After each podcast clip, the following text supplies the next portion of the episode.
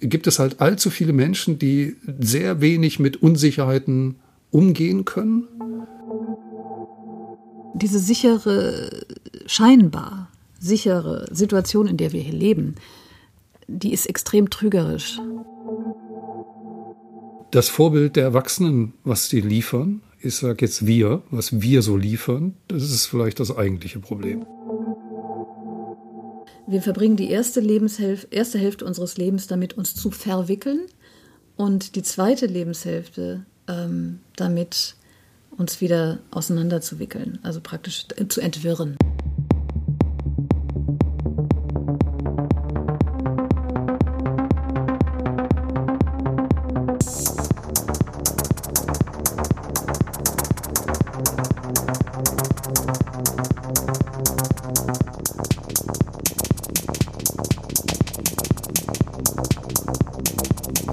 So, spätestens ab zwei Folgen kann man von einer Tradition sprechen. Deswegen herzlich willkommen, Gabi, in unserem Podcast. Dabei wollte ich jetzt endlich mal anfangen und dich herzlich begrüßen.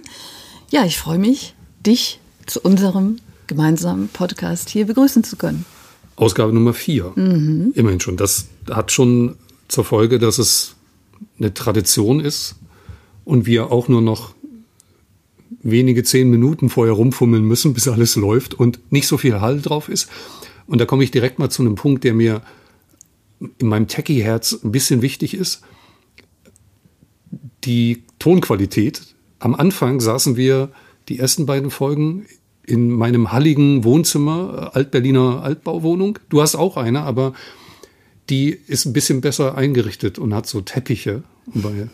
Und jemand, der aufmerksam zugehört hat, der wird der, gemerkt haben, dass die Qualität unserer Aufnahme doch sehr schwankend ist. Naja, Im zumindest Gegensatz jetzt zu den Charakteren, die wir hier ja, haben. Ja, und den Inhalten selbstverständlich. den Inhalten, ganz genau. Ich habe dann immer gedacht, wenn jemand zu mir nach Hause kommt und sich mit mir in meinem Wohnzimmer unterhält, was zugegebenermaßen halt so typisch, aber hier ja auch so hoch ist, aber wenn da wenig drin steht, dann halt das ja auch im persönlichen Gespräch so. Es ist ja nur echt. Ne? Ja. Also das, das halt ja auch, wenn jemand da mit mir redet und dann denke ich halt, nein, dann ist es halt so. Aber natürlich klingt es ein bisschen cosiger, wenn wir bei dir hier sind. Insofern. Aber wir garantieren für nichts. Wir sind, wir, also das merke ich ja auch immer mehr. Ich, ich glaube ich noch mehr als du. Ich habe, glaube ich, neulich sogar mich in der Woche vertan und dachte, mein Gott, wir sind schon wieder drüber Du hast total Stress gemacht. Genau. Lass doch die Fummelei mit dem Cover lieber raus rechtzeitig. Und ich so, und ich, du hast mich aber durcheinander gebracht, weil ich wirklich überlegt habe, Moment, Moment, wir sind doch jetzt eigentlich eine Woche aufnehmen, andere Woche senden ne, oder veröffentlichen. Da hast du mich nee, kurzzeitig wirklich durcheinander gebracht und ich dann so, äh, Entschuldigung, nächsten Donnerstag? und das ist aber für mich gerade symptomatisch. Ähm, ich finde, das sind so abgefahrene Zeiten gerade. Es passiert so viel. Und ähm, ich merke, dass ich tatsächlich immer mehr mein Zeitgefühl verliere. Das ist, ich, also ich habe jetzt, bin da nicht so gut organisiert, könnte man jetzt auch sagen oder anmerken, aber das ist auch Teil meiner persönlichen Freiheit, die ich mir so selber einräume. Also ich komme sehr gut klar mit meinen Terminen, aber ich habe eben jetzt nicht so einen Terminplaner im klassischen Sinne. Ich schreibe mir halt wichtige Sachen auf, ne? aber ich habe jetzt ansonsten mache ich das mit dem Kopf. Aber, aber das Gefühl, dass total viel los ist und du nicht organisiert bist, das gehört zusammen? Ja, nicht zwangsläufig, oder? Also ich bin ja auf meine Art organisiert. Aber jemand anders würde das natürlich mit einem Außenblick als unorganisiert äh, wahrscheinlich empfinden. Nee, ich habe ja ganz bewusst die letzten pff, Jahre damit zugebracht, mein Leben eigentlich leer zu machen und ähm, Raum zu schaffen, wo wir wieder beim Raum wären, beim Hall. Ja, was heißt, ja dass du immer darauf wieder zurückkommen musst. Äh, was heißt für dich unorganisiert? In dem Fall Gabi Becker unorganisiert. Also, Worin zeigt sich das? Es ist gar nicht, sagen wir mal so, ich, ich ich bin Mutter von drei Kindern. Also es geht gar nicht anders. Ich muss organisiert sein. Ich muss gewisse Strukturen in meinem Leben haben. Aber ich hadere tatsächlich ein bisschen damit. Also ich habe von meiner Mutter früher gelernt, einmal die Woche Putztag. Montag ist Putztag zum Beispiel. Und ich habe sehr, sehr lange gebraucht, das aus dem Kopf zu bekommen und da entspannt zu sein oder zu werden und sozusagen diese Erwartungshaltung von außen, ne, wie man sein Leben zu leben hat, dass man einmal die Woche putzen muss und andere Sachen eben immer so zu tun hat, wie es die Welt von einem erwartet. Da habe ich ja sehr viele Jahre damit zugebracht, eben mir genau das alles anzugucken und zu hinterfragen, stimmt das eigentlich? Muss wirklich, muss man einmal die Woche putzen oder kann man auch mal drei Wochen nicht putzen? Oder sogar fünf? Oder vielleicht nur das, was gerade wirklich einen anspringt, ja, weil es sonst anfängt zu leben, ja. also, und da habe ich spannende Erfahrungen, Entdeckungen gemacht und habe festgestellt, Ordnung ist absolut persönlich und relativ. Das heißt, ich selbst nehme mich als extrem zuverlässig und geordnet wahr. Ähm, also die Dinge, die mir, ich sag mal, jetzt wirklich wichtig sind, da bin ich total dran. Und deswegen, der Podcast ist mir hier wirklich wichtig. Und ich glaube, deswegen habe ich dann auch irgendwann gedacht, du, äh, wollen wir nicht jetzt mal den rausbringen? Ist doch wichtig, dass er irgendwie pünktlich rauskommt. Das Cover ist doch wurscht. Ne? Also hm. ich, ich habe gelernt sozusagen Ordnung anhand von Prioritäten. Die, die, die, die richtet sich nach den Prioritäten in meinem Leben aus. Also Kinder sind eine Priorität ähm, und das, was ich wirklich gerne mache. Aber jetzt nochmal zurück zu meiner Frage. Was macht dich denn unordentlich oder unorganisiert, hast du gesagt? Ne, das meine ich. Äh, Was ist dann bei dir unorganisiert? Andere, keine Ahnung, das müssen andere beurteilen. Also du kennst ja meine Wohnung, du könntest jetzt sagen, vor da zwei Wochen, als ich da war, erlauben. war sie ziemlich, äh, sag ich mal, unaufgeräumt, ja, aber heute ist sie total aufgeräumt. Hätte mir das auffallen müssen? Oh, Nö, absolut nicht, aber das hätte dir auffallen können. aber das ist der Außenblick. Letztlich ist, ja, wer, wer will das beurteilen? Ich finde die Frage schwierig. Du hast, du hast gerade gesagt, bleiben wir mal dabei, du hast gerade gesagt, du hast es gelernt, dass das so Montag zu sein hat, das Aufräumen. Der Punkt ist ja der, wenn du das absichtlich fair lernen willst, musst du es ja mit irgendwas anderem ersetzen. Also, mhm. also es muss ja irgendwas an dessen Stelle treten. Was ja auch eine Art von Regelung sein muss. Ne? Also ob du das jetzt alle fünf Wochen machst oder hinnimmst, dass Leute komisch gucken, wenn sie reinkommen oder so. Das gehört dann dazu, genau. Äh, das heißt, irgendwie muss man sich ja von dem, was man so übernommen hat, e-, emanzipieren und aber irgendwas muss ja an diese Stelle treten. Beispielsweise habe ich festgestellt, das ist bis heute bei mir so, dass ich grundsätzlich aufesse. Also zum Glück äh, schlägt sich das nicht in meinem Gewicht nieder, aber ich esse immer auf. So, und ich müsste ganz bewusst irgendwie da rangehen, das habe ich natürlich von zu Hause gelernt, da gehörte sich das so, ganz bewusst daran gehen, um dieses Verhalten zu ändern. Ist jetzt mir nicht so wichtig, weil ich esse gerne und meistens mittlerweile auch äh, gut oder besser. Also besser im Sinne von, dass das leckere Sachen sind, die ich dann auch gerne esse und trotzdem aufesse. Als ich letztens in Frankreich war, da habe ich alles aufgegessen, was mir aufgetischt wurde. Und ich war mit einem unterwegs, der ist zwei Meter groß und wiegt eine ganze Menge, sage ich jetzt mal. So was der da alles immer bestellt hat. Und da, da war mir, da war mir nachts schlecht tatsächlich äh, weil ich wirklich alles aufgegessen habe. Siehst du, das meine ich. Ja, aber, und, und, aber ich kann nicht anders. Es ist sonst nicht schlimm, aber deswegen muss ich es eigentlich nicht ändern. Aber genau. klar, ich meine, haben wir diese du hast deine eigene Ordnung für dich gefunden. Du sagst, ne, du hast, wenn du jetzt aber zunehmen würdest, dann würdest du dann irgendwann wahrscheinlich doch innehalten und sagen, Moment mal, muss ich wirklich immer alles aufessen? Das, das wäre ein Grund dafür, ja. Zum Beispiel, ja. genau. Und das, deswegen, also es ist ja überhaupt keine Not, äh, sich Verhaltensweisen anzugucken, wenn sie einen nicht stören oder wenn sie einen nicht begrenzen oder beschränken in irgendeiner Form. Ich finde ja beispielsweise, deswegen hatte ich da jetzt nochmal nachgefragt, was so Unordnung bedeutet oder nicht organisiert zu sein. Also, und da hattest du gesagt, äh, du schreibst dir bestimmte Dinge auf. Ich habe zum Beispiel festgestellt, ich habe das auch immer gemacht früher, ne, wie man so, man hat das ja so gelernt, äh, Dinge, Dinge aufzuschreiben. Ja, ich ganz am Anfang so Aufgabenlisten zu machen, sich aufzuschreiben, was man erledigen muss.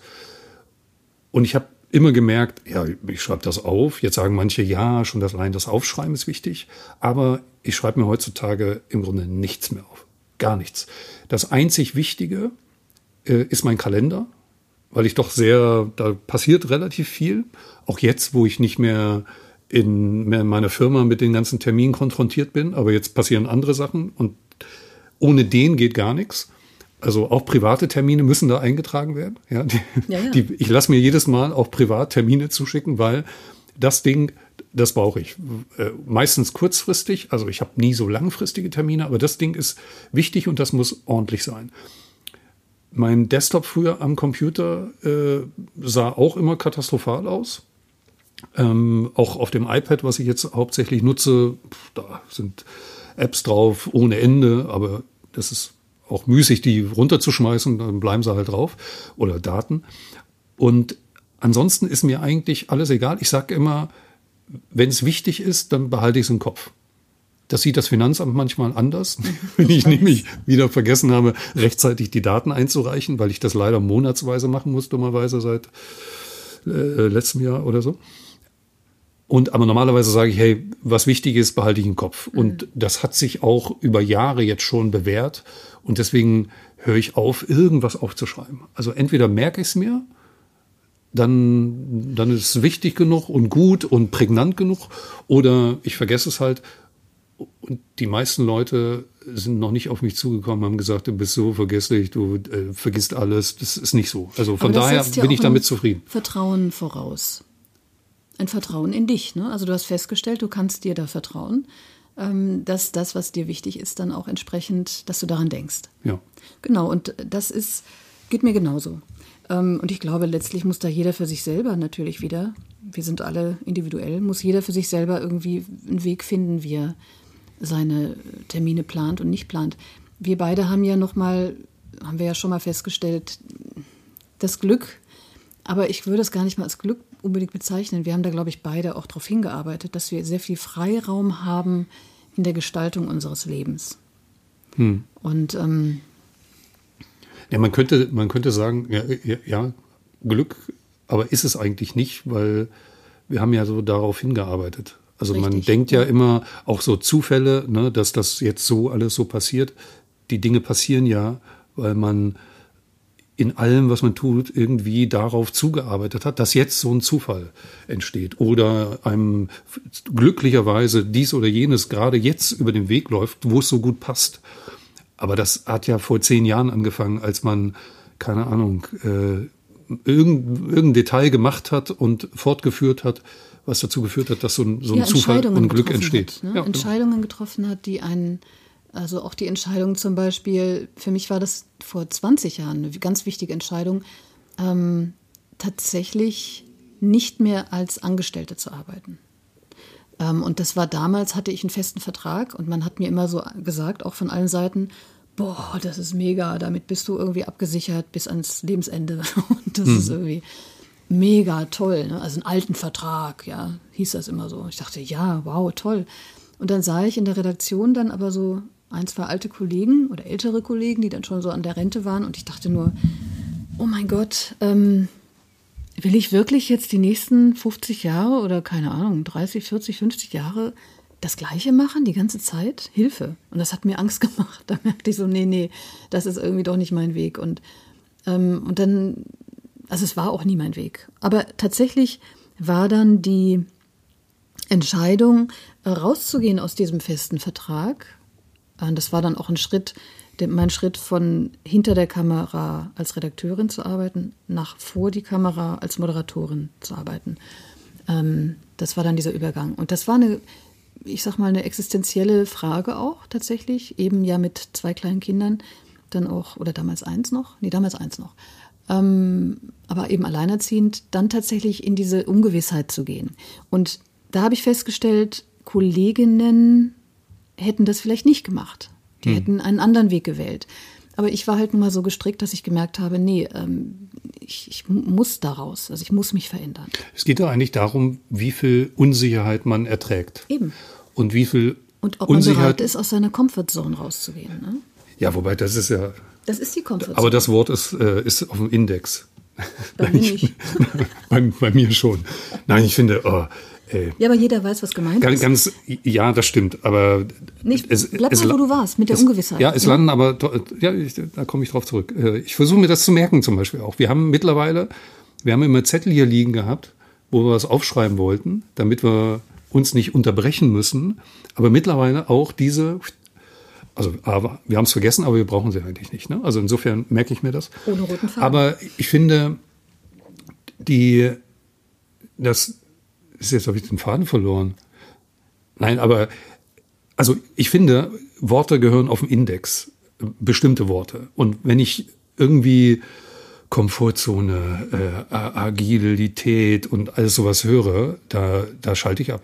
Und da, da will ich auch eigentlich ehrlich gesagt nicht mehr tolerant sein. Und das ist im Übrigen auch ein wichtiger Punkt, dass es bei den Worten anfängt. Ne? Das ist eine andere Diskussion, die können wir irgendwann anders führen, aber bei diesem ganzen Gendern geht es ja auch darum, das sind Worte und mit Worten fängt es an. Im Positiven wie im Negativen. Und dieses Komfortzonengelaber, ja, das, äh, Entschuldigung, aber das, das finde find ich schlimm. Jetzt könnte man sagen, ja, aber so wie du sagst, es beschreibt das halt auch gut. Und dann sage ich, ja, aber es ist ein Wort, was belegt ist quasi. Es gab dieses früher noch, noch ein schlimmeres Wort, mittlerweile noch viel, viel, viel, viel schlimmer, ist dieses Wort Querdenker. Das gab's in meinem Business-Kontext ich komme auf das andere Thema zurück, keine Sorge. Aber in meinem Business-Kontext gab es immer diese Querdenker oder Rule Breaker. Und war ja. das damals nicht sogar positiv besetzt? Das, das war positiv besetzt. Ja. Das waren Leute, was immer das heißen sollte, die querdenken. Ja, die kreativ. anders denken, ja, kreativ denken, aber, neu denken. Aber ich fand das... Oder ich, bestehende Denkprozesse in Frage stellen. Wenn, wenn Leute mich auf eine Bühne eingeladen haben oder, oder ne, äh, und haben gesagt, solche Worte benutzt, ne? so äh, Querdenker oder sowas, habe ich sofort gesagt, äh, das musst du sein lassen. Also, weil ich finde, dass das sind so abgedroschene Dinge und mittlerweile ist Querdenker natürlich so ganz hinten runter, ne, aus äh, bekannten Gründen äh, und deswegen absolut nicht mehr zu verwenden, um nicht in so einem Kontext von solchen komischen Menschen zu kommen.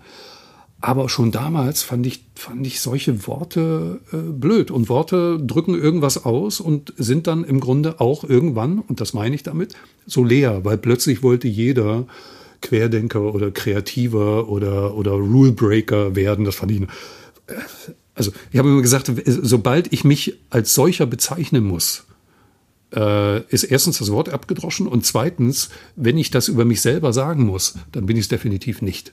Ja, wenn also ich sage äh, so über Influencer. mich ungern, ja genau, ich bin total kreativ oder sowas. Würde ich nicht sagen, obwohl ich es bin, weil das, wenn ich mir das selber zuschreiben muss und nach dem Motto, ich muss es draufschreiben, damit die Leute kapieren, dass ich kreativ bin.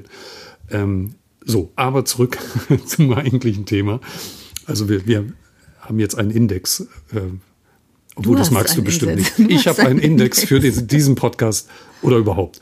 Ähm, äh, anderes Thema. Aber zurück ähm, zur Unsicherheit. Wie viel Unsicherheit erträgt man? Und das kommt zu einem guten Stück weit natürlich daher, wie wir groß geworden sind, wie wir sozialisiert worden sind. Ja, also wenn nur wenn wenn die naja später kommt es ja auch, äh, wie wir uns das selber äh, schaffen. Also meine Unsicherheitstoleranz beispielsweise ist extrem gewachsen musste extrem wachsen, wollte ich, dass die extrem wächst und äh, von daher habe ich die schon verändert, aber natürlich der, der Ausgangszustand meiner Unsicherheitstoleranz, um bei diesem Wort zu bleiben, der kam natürlich aus, aus der Familie, aus dem Umfeld, also aus dem direktesten Umfeld.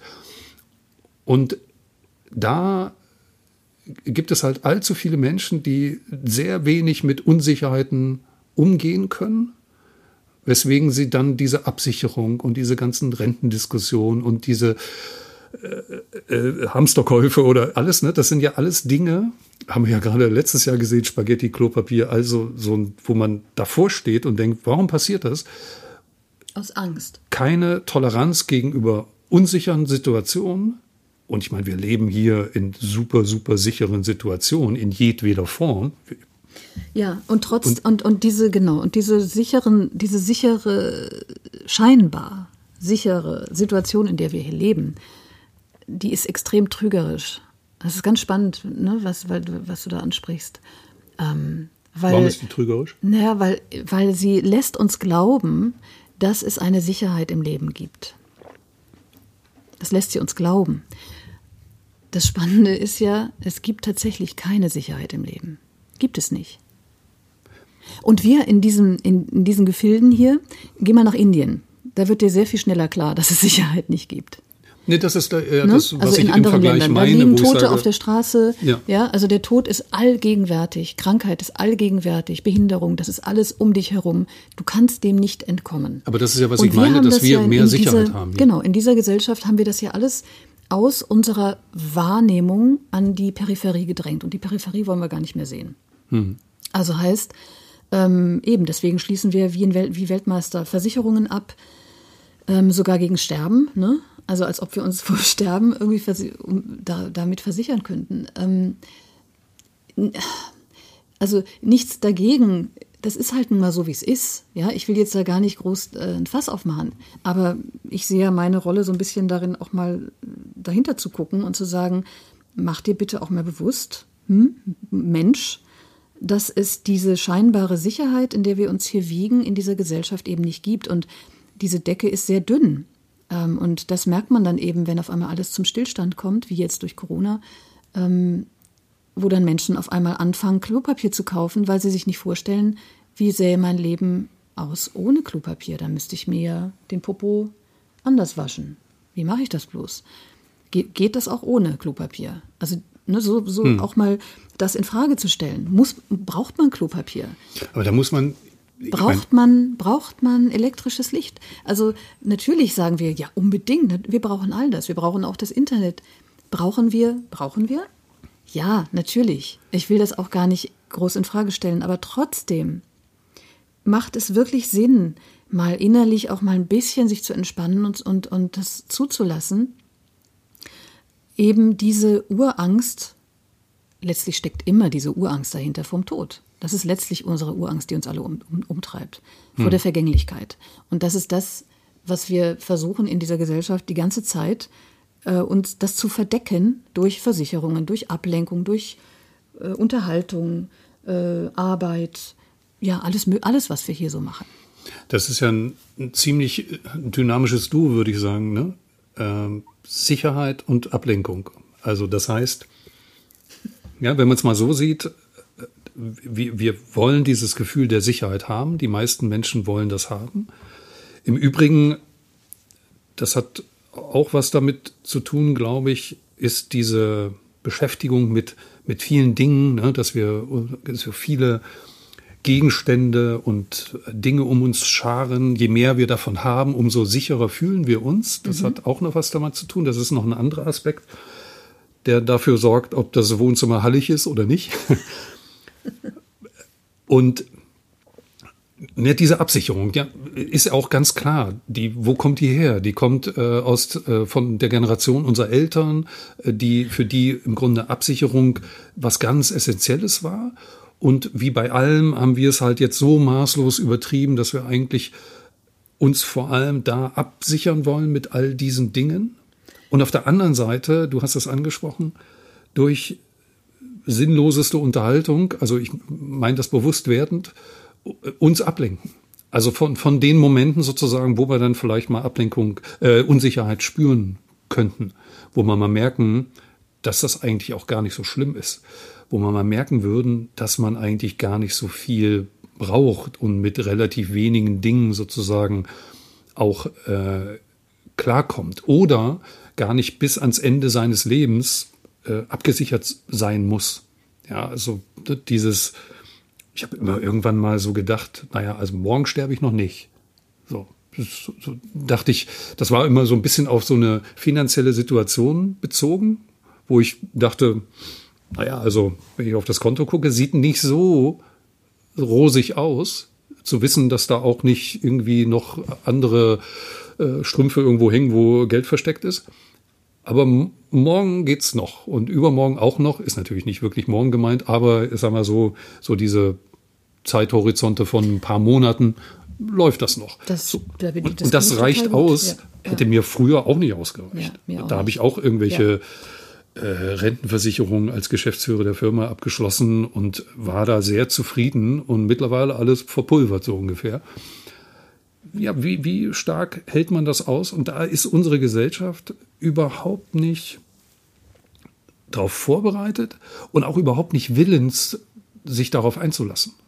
Also alles geht ja genau in diese Richtung Ablenkung und Sicherheitsgefühl erzeugen. Genau, die Illusion von Sicherheit erzeugen. Ja. Das versuchen ja auch jetzt, ähm, wir wollen ja nicht über Corona reden, aber trotzdem, das ist ja diese ganze Diskussion, die dahinter steckt letztlich. Ne? Es ist, und nicht nur bei Corona, generell, generell. Und diese Sicherheit, da wir die nicht in, also das haben wir ja nie gelernt, irgendwie da mal hinzugucken. Ne? Deswegen suchen wir die dann in anderen. Wir hoffen, dass andere uns diese Sicherheit geben sind dann maßlos enttäuscht, wenn, wenn, wenn die uns das auch nicht geben können, weil jeder Mensch steckt ja in dem gleichen Dilemma. Das ist ja das Dilemma des Menschseins an sich. Das ist das Dilemma, hatte ich vorhin doch gesagt, ne? Ähm, Menschsein heißt Probleme haben. Ja, ansonsten wäre es ja auch langweilig. Also Stimmt. ich sag mal so, in einem anderen Kontext äh, kam ich auf diese Überlegung wieder einmal, wenn also erstens, das Leben macht nur Sinn mit dem Tod, also ohne Tod. Also ne, dieses Thema endlos Leben würde das alles unfassbar viel weniger Sinn machen. Und der andere Punkt ist halt der, wenn, wenn nicht diese Dissonanzen und diese Probleme wären, dann wäre es ja, wäre es ja total langweilig. Also dann wäre ja tatsächlich das so ein, so ein algorithmischer Ablauf sozusagen, der, der immer gleich wäre. So, und nur, ja, man sagt ja auch so, die menschlichen Fehler und so weiter machen das ja eigentlich spannend. Also, Beziehungen machen ja, Beziehungen werden ja, jetzt steile These, Achtung, werden ja nur durch dieses potenzielle Fremdgehen oder sowas interessant. Ja, also wenn das einfach so, wie das bei unseren Eltern war, hey, hier verheiratet oder Großeltern, so und ähm, absolut nicht in Frage gestellt, dann fehlt natürlich jede Art von äh, von Aufregung da drin. Ne? Und nur durch, äh, durch dieses potenzielle Scheitern und die Probleme, die da entstehen, wird das ja überhaupt interessant. Ne? Man kriegt damit natürlich auch alle Probleme, die damit zu tun haben. Und ähm, ich oder wir beide äh, kennen uns da einigermaßen aus, kann man so sagen. So, und das wird ja nur dadurch spannend. Ansonsten hast du irgendwann eine Situation, die, die, die wie, wie so eine Maschine ist. Und das Leben vieler Leute fühlt sich, glaube ich, so an. Ne? Dann morgens aufstehen, immer das Gleiche. Äh, 8 Uhr Computer einschalten, da rumsitzen, irgendwelche Sachen machen. Das fühlt sich an wie eine Maschine. Das ist so die Diskussion. Dann können das auch Maschinen machen. Dann äh, ist das jetzt nicht menschliches Leben wert, dass das sich darum kümmert, sondern dann kann das auch eine Maschine machen. Hm. Auch schon, schon wieder so viele Gedanken in einer Sache. Ich ja, könnte jetzt einen Zettel gebrauchen, aber ist, ist egal. Wo ich da jetzt einhake. Ähm, naja, also Menschsein, ja, wie gesagt, das, du sagst es natürlich, du hast es eben schön beschrieben. Und, und all diese Irrungen und Wirrungen im Leben, also ein Bekannter von mir hat mal gesagt, wir verbringen die erste, Lebenshälfte, erste Hälfte unseres Lebens damit, uns zu verwickeln und die zweite Lebenshälfte ähm, damit, uns wieder auseinanderzuwickeln, also praktisch zu entwirren. Oh, das ist, das erinnert mich an mein Beispiel mit diesem Kabelgewirr ja, aus genau. irgendeiner anderen Folge. Und ich finde das auch gar nicht so dumm, weil, also wenn, an meinem Leben auf jeden Fall, also da trifft es tatsächlich zu. Ähm, ich habe mich kräftig ver verwickelt in meinen ersten, ja, 30, 35 Jahren. 35, würde ich sagen, 35 Jahren.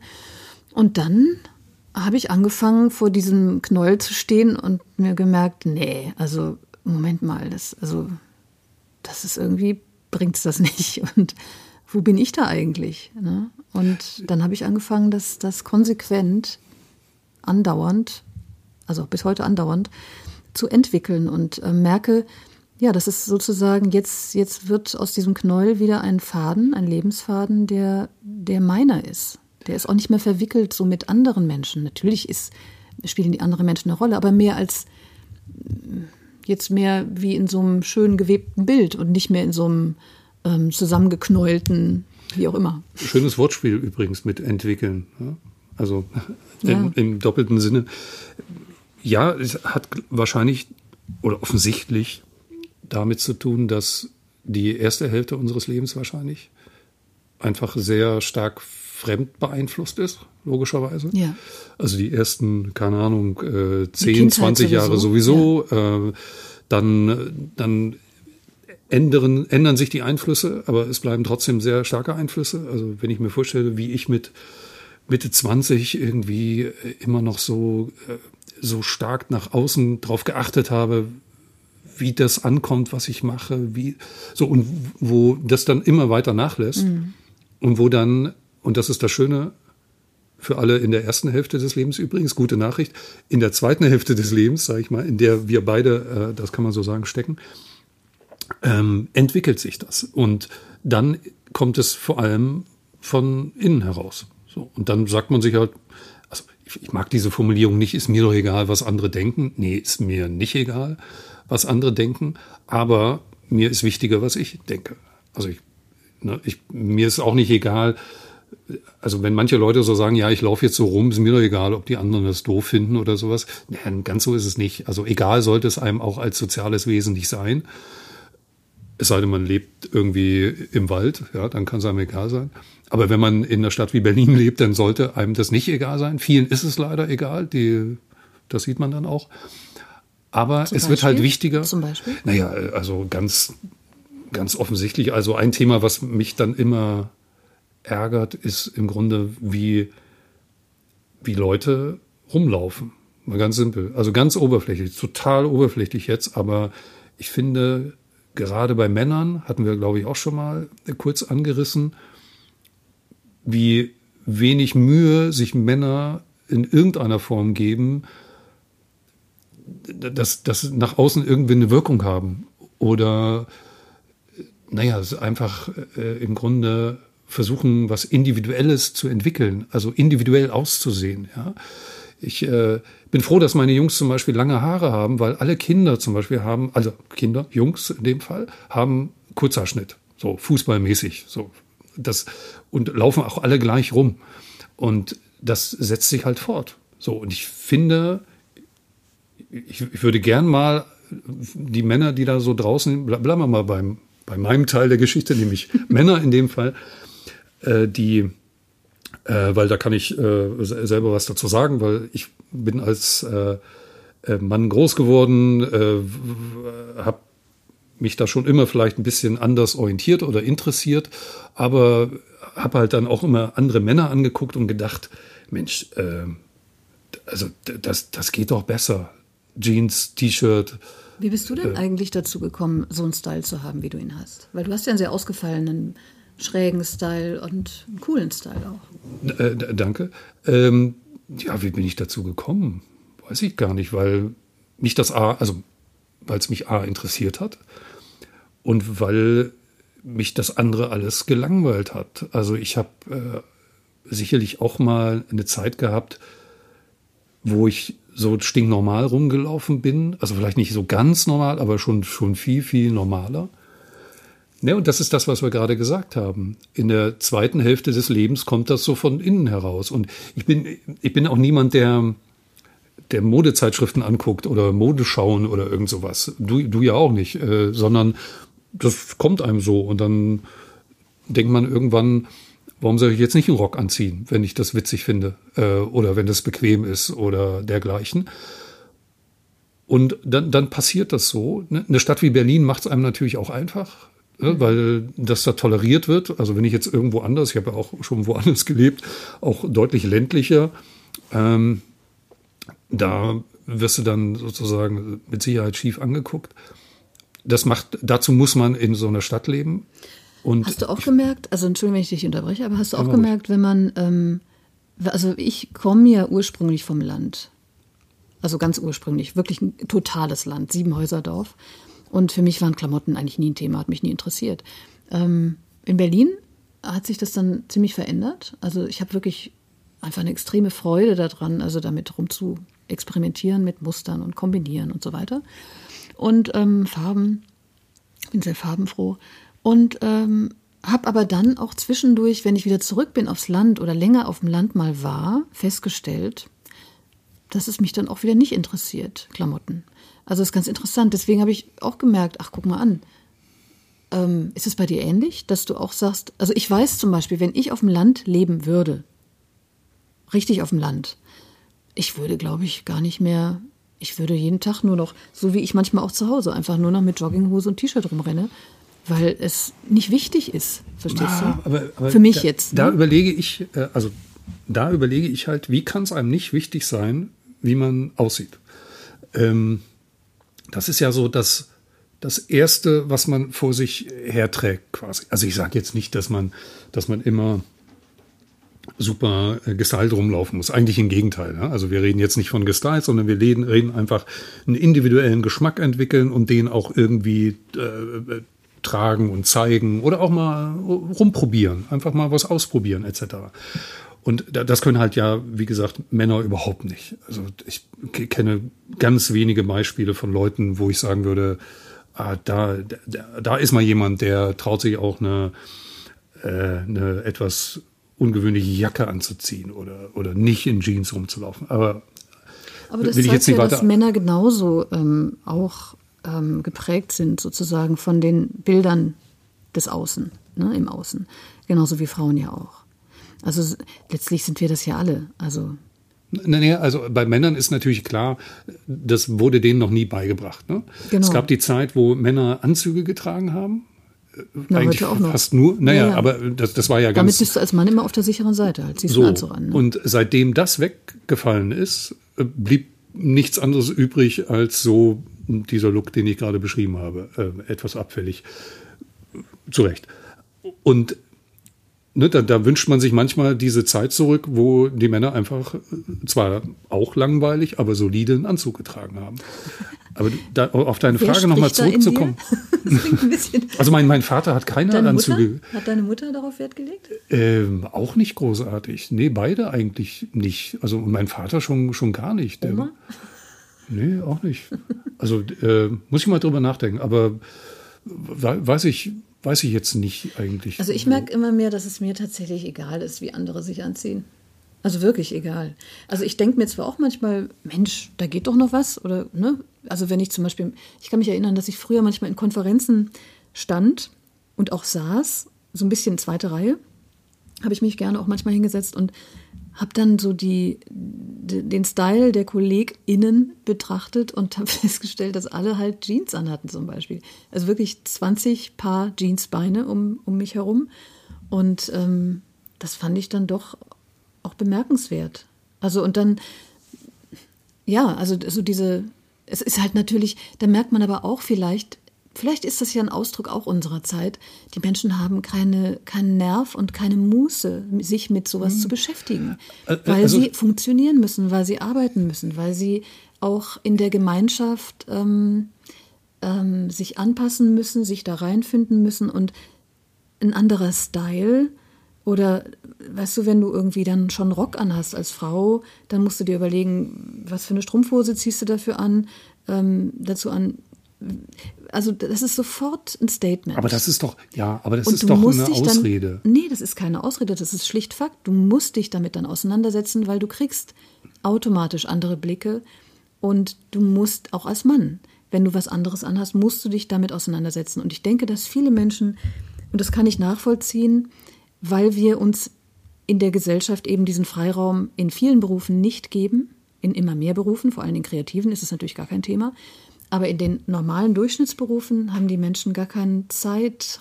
also gar keinen Raum dafür, in ihrem Leben sich noch mit sowas wie Klamotten zu beschäftigen. Naja, aber Himmel, ne? ich sag mal, ich sag mal so, also jetzt äh, fiese Formulierung, ja, ähm, sich schlecht anzuziehen braucht auch Zeit. Ja, sich schlechte Klamotten zu kaufen braucht ja auch Zeit. Das ist aber eine Das ist ja, Was ist ja kein schlecht? Gewinn. Ja, natürlich. Äh, da, da bin ich Der total normale wertend. Style, sagst du, ne? Das ist ich, halt Jeans und Pulli. Ja, pff, langweilig. Naja, na und äh, ich meine, einerseits die Entschuldigung ist, ist hat ja ihnen keiner beigebracht. Es ist, nur ein, ne, es ist nicht schlecht, es ist nur einfach der kleinste gemeinsame Nenner, auf den, sich, ja, auf den wir uns geeinigt haben. Das, aber das kann's doch, das kann's ja nicht sein. Klar ist das am Ende der kleinste gemeinsame Nenner von Primark und wie sie alle heißen. Äh, grauenvoll, ja. Ähm, und die Modeindustrie sowieso, die da im Grunde im Wochenrhythmus äh, irgendwie versucht, den Leuten einzureden, dass sie dies oder jenes jetzt brauchen.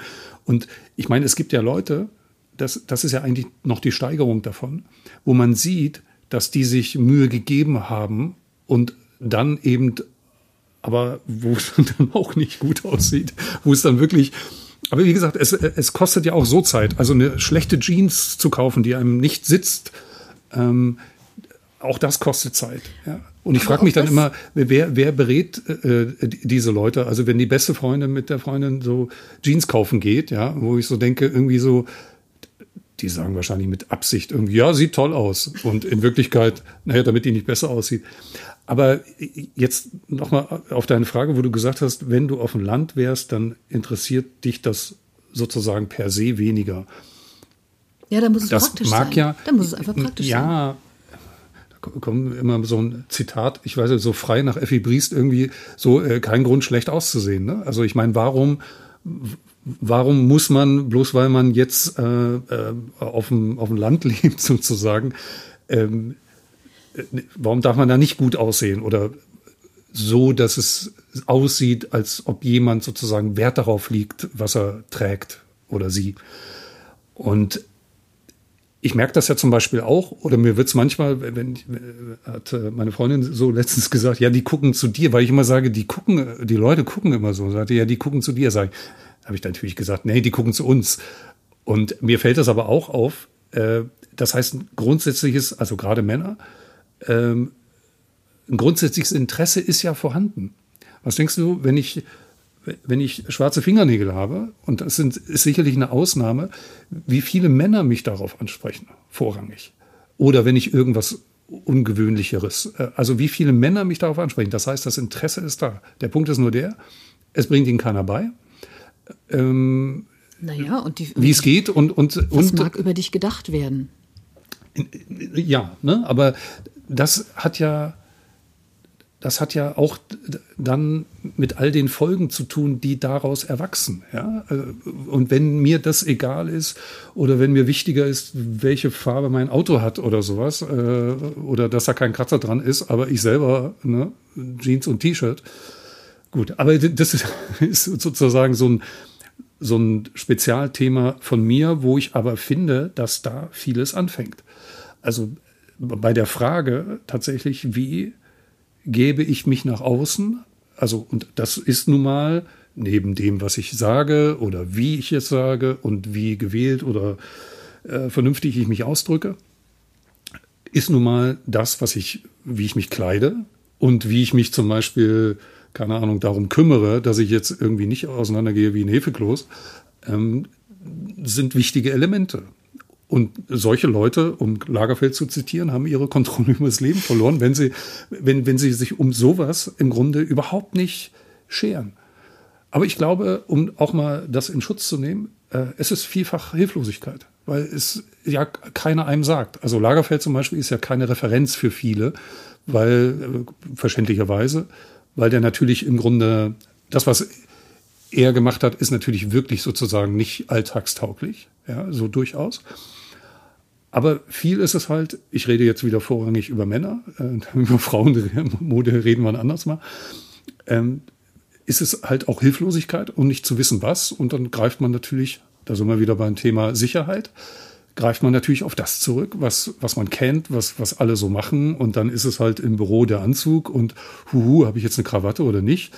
Ähm, sowas. Ne? Das ist dann der, der sehr enge Kreis des Diskurses, wenn es um Männermode geht. Und, und der so eng, dass er im Grunde kaum existiert. Und hast du dir mal überlegt, ähm, ob du vielleicht deinen männlichen Kollegen mal unter die Arme greifst und da mal ein bisschen hilfst? Ich meine, es gibt ja so Dienste, die sagen, hey, ich komme vorbei und ähm, wir gucken uns deinen Kleiderschrank an und ich zeige dir mal, wie du das, was du schon hast, das ist auch sehr nachhaltig, wie du das neu kombinieren kannst. Das wäre doch eine schöne Idee. Also für Frauen klingt das äh, definitiv nach einer Idee. Bei Männern wäre ich mir nicht so sicher. Also erstmal, um sowas zu machen, müsste ich meine, meine etwas herablassende Art an der Stelle äh, ablegen. Ähm, ähm, darum weiß ich, also von daher, das äh, wäre nötig.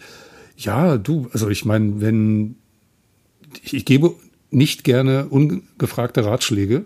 Ne? Wenn jemand fragen würde, würde ich auch was sagen. Aber, aber ich, die Leute fragen ja nach deinen Nägeln zum Beispiel.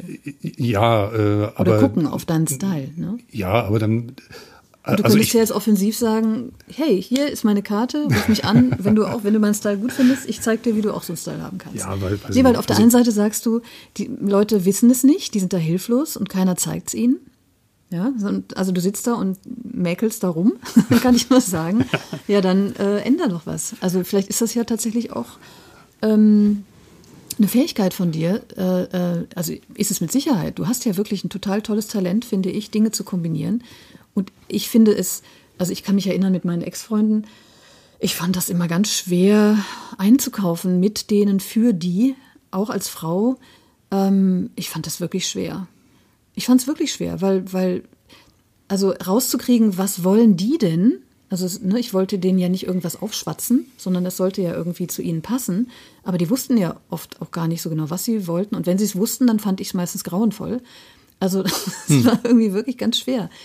Und ähm, aber dein Style ist ja cool. Aber das, das ist also warum, warum, warum ich das nicht fest, mache, ja äh, warum ich das nicht mache, äh, wahrscheinlich ist, dass ich da vielleicht auch selbstbewusster klinge, als ich es wäre. Äh, so, also was das Thema anbelangt. Ein anderer Punkt, weil du es gerade angesprochen hast, das hat viel auch damit zu tun, wie ermutigend das Umfeld ist, ja, beispielsweise. Also mein, meine jetzige Beziehung beispielsweise, ähm, sie ermutigt mich da drin. Das ist zum ersten Mal, bin ich mit jemandem zusammen, die mich darin ermutigt, das zu tun. Und nicht komisch guckt. So. Und das ist zum Beispiel äh, die simple Antwort auch auf die Frage, warum, warum mache ich das? Und heute wahrscheinlich mehr als früher. Äh, zweigeteilt, nämlich einerseits in mir, nach außen. Also das heißt, das kommt aus mir heraus und äh, ich kann es so machen. Aber andererseits, dass du ein Umfeld hast äh, und äh, ja, da zählen natürlich die direkt, das direkte Umfeld dazu, die dich da ermutigen. Meine Söhne gucken mich dann manchmal an und sagen, wenn, wenn ich sie abhole irgendwie so und habe einen karierten Anzug an und sage, warum bist denn du so schick? Und dann sage ich, warum nicht? Ja, so. Ich meine, die sind, äh, die leben vorrangig auf dem Land. Äh, die sind da anderes gewohnt. Ja? Übrigens, da muss ich auch einhaken. Ja, äh, eine Freundin von mir, die auch auf dem Land lebt, ähm, die sagte neulich, ja, ähm, ich habe gar keine Lust, mir so schicke Sachen zu kaufen, weil ich merke tatsächlich, dass dieses Schicke auch unbequem ist. Und da ist auch was dran. Ja, also, aber da sage ich auch, natürlich, wenn ich mir eine XXL-Hose und T-Shirt kaufe, dann ist es bequem, aber wo ist da die Würde, würde ich jetzt sonst sagen. ne? Also ich meine, dann, ich kann aus einem ganz anderen Kontext äh, einen, einen guten Gefühl beschreiben. Und zwar, wenn ich äh, Marathon gelaufen bin. Und dann kommst du ins Ziel, ja, und dann hast du, da, da geht niemand krumm. Ja? Da gehen sie alle gerade, stolz geschwellter Brust, laufen da alle rum, sind alle zehn Zentimeter größer, locker, gefühlt 20. So fühlen sich, ich habe immer gesagt, so wie der König der Welt. Also denkst halt so, wer will mir noch was? Ich bin jetzt 42 Kilometer gelaufen. Mhm. Bam. So. Mhm.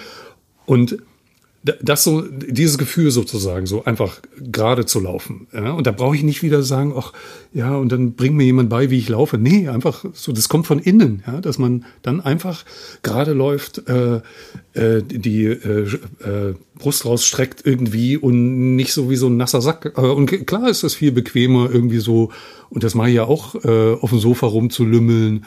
Ähm, aber es, es muss doch mehr als das sein. Und das ist halt die Haltung und die Klamotten, die man trägt.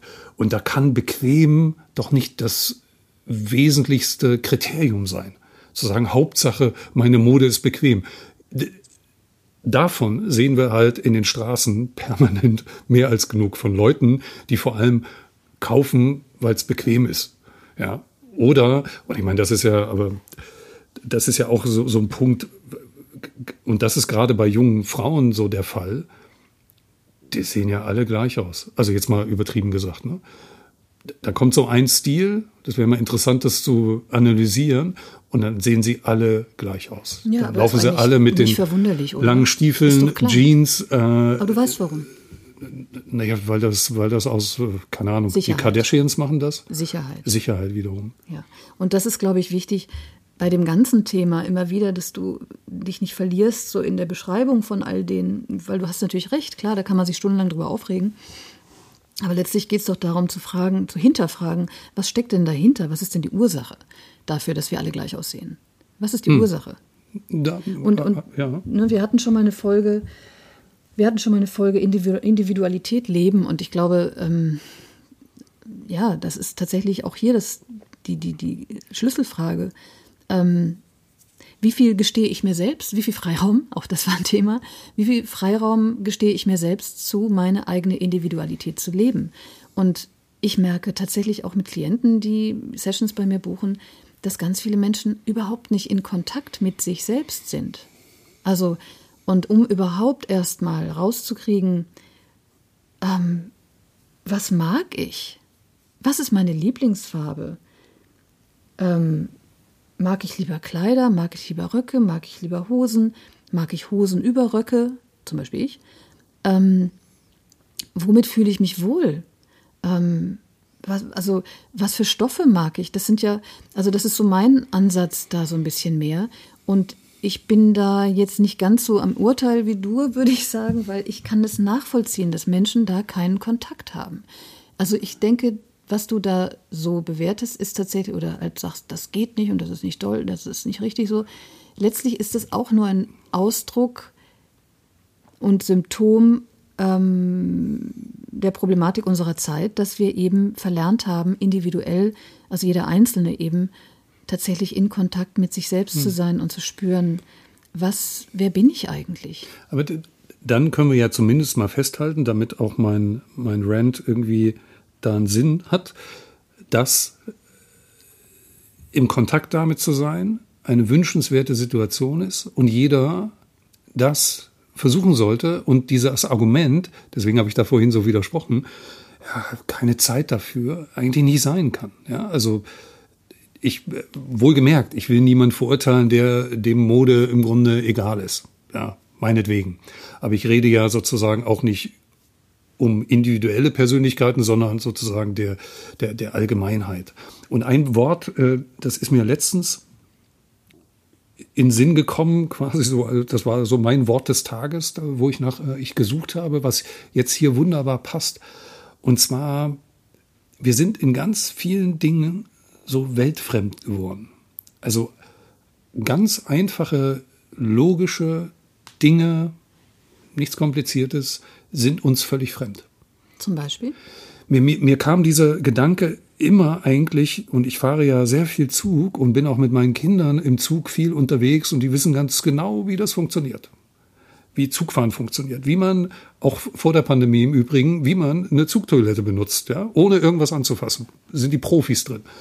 Ähm, und ich auch, kleines Gepäck, ne, immer genau wissen, wo man hin will, kein Rollkoffer und alles so ein Kram, ja weil mich der selber total nerven würde.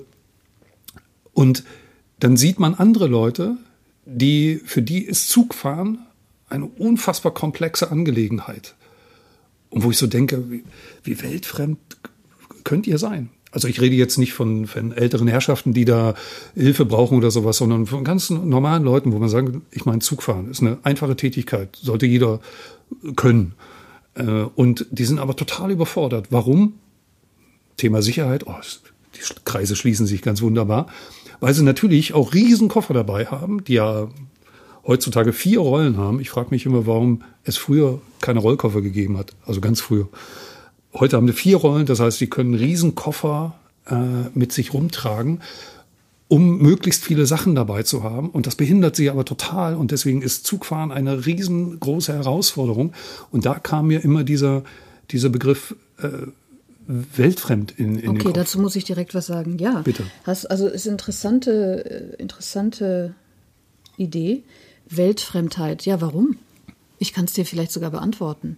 Ähm, weil wir sowas nicht lernen. Äh, in der Schule zum Beispiel lernen wir die Basics, um im Leben klarzukommen, lernen wir nicht. Also ich habe drei Kinder, ich spreche da durchaus aus Erfahrung und ähm, meine Tochter ist schon erwachsen und ich kann mich erinnern, als sie Abitur gemacht hat und dann rauskam und dann ging es darum, sie muss sich jetzt eine eigene Wohnung besorgen. Ähm, sie muss, was ist eine Provision, was ist eine Kaution, muss mit Vermietern verhandeln. Ähm, sie muss äh, Verträge irgendwie lesen. Sie muss ähm, Einkommen, okay, Steuer, was für Steuerarten gibt es. Halleluja. Also sie war wirklich, ich musste, hatte das Gefühl, sag mal, ist das wirklich, ich, ich dachte, das, das weißt du alles, aber dann wurde mir klar, nee, das hat sie ja nie gelernt. Sie hat es nie gelernt. Und ähm, also sie hat es dann ganz toll gelernt und kann es inzwischen großartig, aber das zeigte mir wirklich, wow, wie weltfremd ist unsere Bildung. Also wir schreiben, schreien immer so nach Bildung und wie wichtig Bildung ist. Ähm, ja, aber was ist denn mit der ganz normalen Lebensbildung?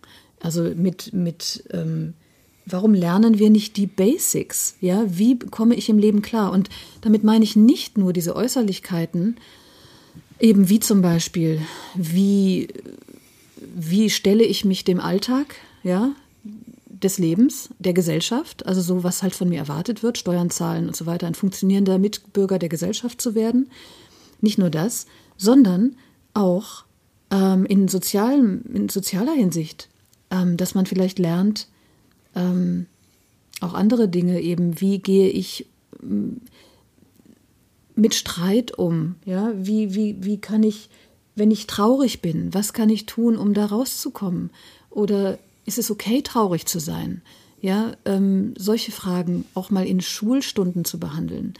Also ich weiß, es wird vielleicht in Ethik oder sowas auch ein bisschen gemacht, aber ich glaube, dass man da noch sehr, sehr viel tiefer gehen könnte und unseren Kindern auch sehr viel mehr mitgeben könnte und besser vorbereiten könnte auf unsere Gesellschaft. Ähm, aber äh, was ich da zuletzt noch sagen wollte, es gibt tatsächlich in Hamburg ein Projekt, ähm, Projekt Zukunft. Äh, da hat eine Schule das Schulfach Leben Leben als Schulfach eingeführt. Und das finde ich fantastisch. Und da werden genau solche Dinge behandelt. Und das kann ich nur hier laut in diesem Podcast äh, nach außen tragen und sagen, wer auch immer zuhört, regt das doch an in Schulen, ähm, dass man eine Stunde Leben pro Woche vielleicht oder sogar zwei mal als Schulfach tatsächlich hm. ähm, unterrichtet.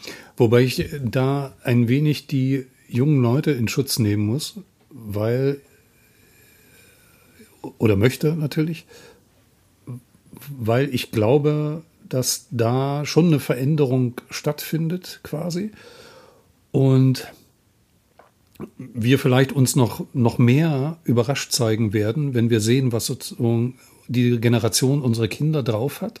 Also ich war bei Fridays for Future, habe ich denen geholfen vor bei der großen Demo vor vier Wochen die oder so, wo ich sehr begeistert war, was, was die so drauf haben, wie die denken und muss zeitgleich sagen, das Vorbild der Erwachsenen, was die liefern, ich sage jetzt wir, was wir so liefern, das ist vielleicht das eigentliche Problem. Ja? Mhm. Also das heißt, erwachsene Menschen, die so sehr weltfremd sind. Du hast natürlich mit dem Thema Bildung absolut recht und dass das äh, ein wichtiges Thema sein muss, aber eben Ne, Menschen, und da sind wir wieder bei diesem Wort vom Index, Komfortzone, ja, die Leute bewegen sich in ihren eigenen Kreisen. Und wenn das, wenn der Kreis zum Beispiel heißt, ich fahre Auto, dann ist alles andere, uh, ich fahre Zug, mein Gott. Ähm, und da muss man sich halt rausbewegen. Ja, und das traut man sich nicht, weil dann sozusagen Unsicherheit auf einen zukommt und dann muss man mit dieser Unsicherheit äh, klarkommen und deswegen bewegt man sich am liebsten sozusagen in seinen eigenen kleinen Kreisen und deswegen ist man so weltfremd, sofern ein Schritt sozusagen mal in einen anderen Kreis geht oder einmal eine Unsicherheit auftritt. Ich bin immer hellauf begeistert an, an der Stelle von Technologie, die ja uns hilft, zum Beispiel wie gesagt, ich war in Frankreich unterwegs, im Grunde nichts geplant und das kannst du alles von unterwegs aus machen. Dann kannst du Hotelzimmer buchen, Restaurants, im Grunde musst noch nie mal mit jemandem sprechen, ich telefoniere nicht so gern, alles online. Also, das heißt, du kannst sozusagen on the fly eigentlich alles machen. Aber selbst das, diese Unsicherheit, dieses Unwegsame, halten die Leute nicht aus und buchen das, keine Ahnung, äh, ein halbes Jahr im Voraus oder dergleichen. Ja. So, und da sind wir wieder bei diesem zentralen das, Thema, genau, genau. Ähm, äh, sich, sich im Grunde sich selber bewusst werden und sich selber darin, wie kann man so sagen, sich selber darin trainieren, Unsicherheiten auszuhalten. Also eigentlich ja mal ganz bewusst in eine Situation gehen, die man nicht kennt und da irgendwie einfach bewusst wahrnehmen und versuchen, das auszuhalten und zu merken, hey, Zug fahren, geht doch, ist gar nicht so kompliziert, kann ich häufiger machen. Genau, ja. Und jedem Einzelnen aber auch zugestehen, dass jeder halt bestimmte Bereiche hat. Ich meine, das Leben ist extrem komplex und ähm, jeder hat so seine anderen Comfort, Comfort Zones, um dich noch mal ein bisschen zu ärgern, ähm, aus denen er. Benutze jetzt einfach das englische Wort, weil du denkst, dann merke ich es nicht. es klingt auch besser zugeben, aber ich merke es. Man raustreten kann. Es ist ja immer nur ein Angebot, was man, was man machen kann oder aus eigener Erfahrung eben feststellt, wie wertvoll das ist. Und ähm, dann feststellt, also diese Unsicherheit, diese Unsicherheit einfach, die wir, also die letztlich es ist ja auch nur ein Wort, ne? du hast vorhin von Worten gesprochen. Unsicherheit ist auch nur ein Wort. Und das drückt eben das aus in unserer Gesellschaft, wo wir alle von wegrennen. Aber was wir noch gar nicht benannt haben, ist ja Vertrauen. Und jetzt sind wir wieder am Schluss unserer Sendung. Und vielleicht kann ich den Sack so ein bisschen zumachen, indem ich sage, ähm, wir leben ja. Das Leben selbst, das wir leben, ist ja alleine schon Ausdruck ähm, was, was in uns ein Vertrauen ähm, und eine Freude irgendwie bereit machen kann. Also so geht es mir, seitdem ich mich damit so intensiv beschäftige. Allein, dass ich hier bin in diesem Augenblick, ähm, das reicht doch schon. Das ist doch schon großartig. Und, und ich, ich finde eben immer mehr durch wachsende Präsenz in meinem Leben zu einem Vertrauen, zu einem Urvertrauen, das dann auch nicht mehr im Außen nach Sicherheit sucht. Ja, und sich nicht mehr festhalten muss. Und ähm, ja, letztlich eben immer muss jeder für sich selber gucken, wie weit er gehen kann, was er zulassen kann, in welchem Bereich er es zulassen kann. In diesem Sinne, Gabi, das ist eigentlich deine Aufgabe immer, aber jetzt mache ich das schon wieder. Ich dringe mich immer so vor. Äh, vielen Dank für Danke das schöne dir. Gespräch. Tschüss.